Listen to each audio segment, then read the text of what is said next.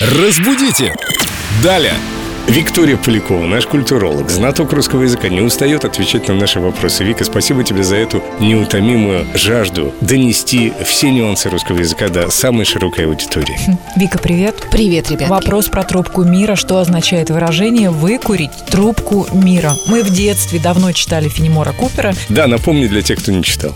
Да, выкурить трубку мира означает прийти к мирным соглашениям. То есть у североамериканских индейцев, откуда к нам и пришло это выражение, это означало завершение войны, когда вожди садились рядом и пускали по кругу трубку мира и выкуривали ее в знак того, что они достигли мирных соглашений. Подождите, то есть трубка мира – это символ заключения мира, Да, совершенно верно. дружбы и чего Жвачки. И согласия. Одно плохо, сейчас все ЗОЖ, никто не курит. В общем, трубка мира не такой действенный инструмент.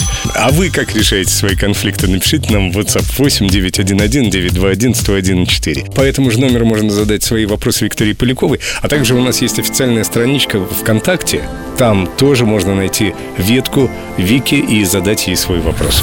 Разбудите! Далее!